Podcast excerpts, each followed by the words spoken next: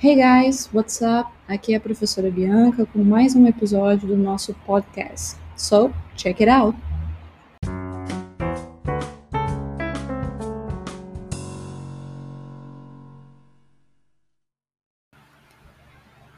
Na questão intitulada Regras Simple Present, o enunciado diz o seguinte: Leia as frases abaixo a respeito de regras gramaticais sobre o uso do Simple Present nós temos três afirmações. O que eu quero que vocês me digam é qual delas ou quais delas são as corretas.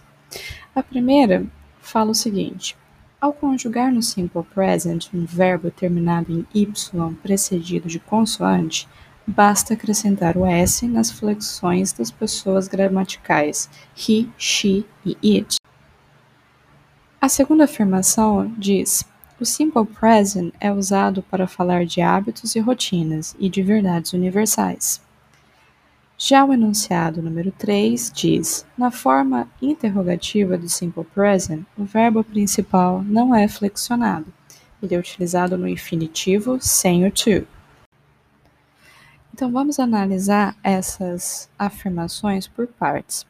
A primeira delas em que nós temos que, quando um verbo terminado em y precedido de consoante, nós apenas acrescentaremos a letra S nas flexões das pessoas gramaticais he, she, it.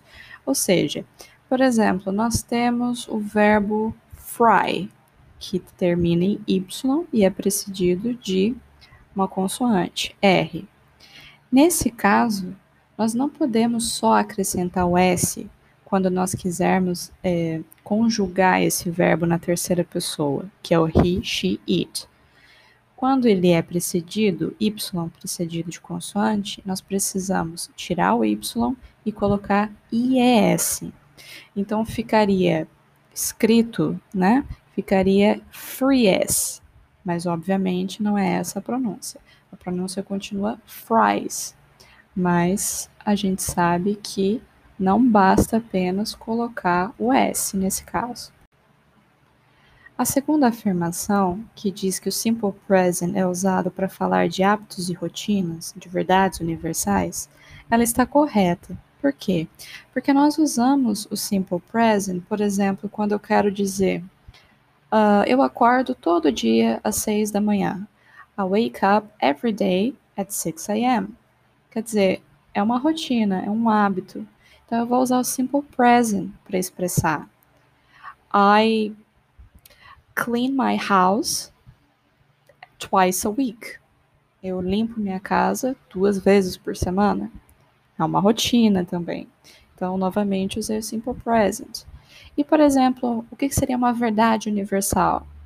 Uh, seria dizer, por exemplo, the earth is round. A Terra é redonda.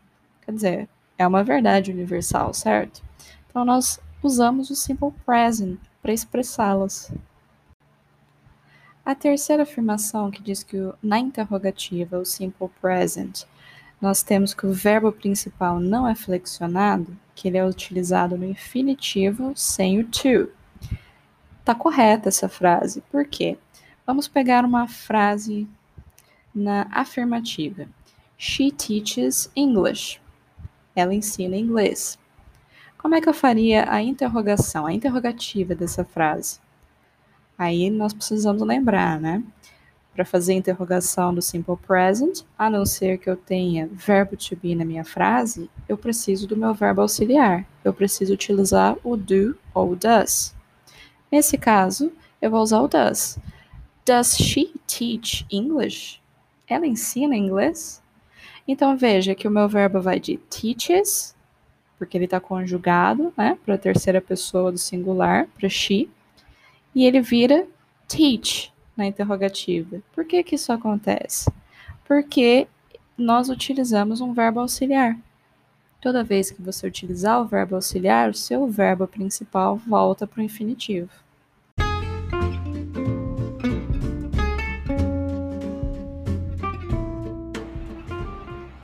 Well, that's all, folks. See you next time.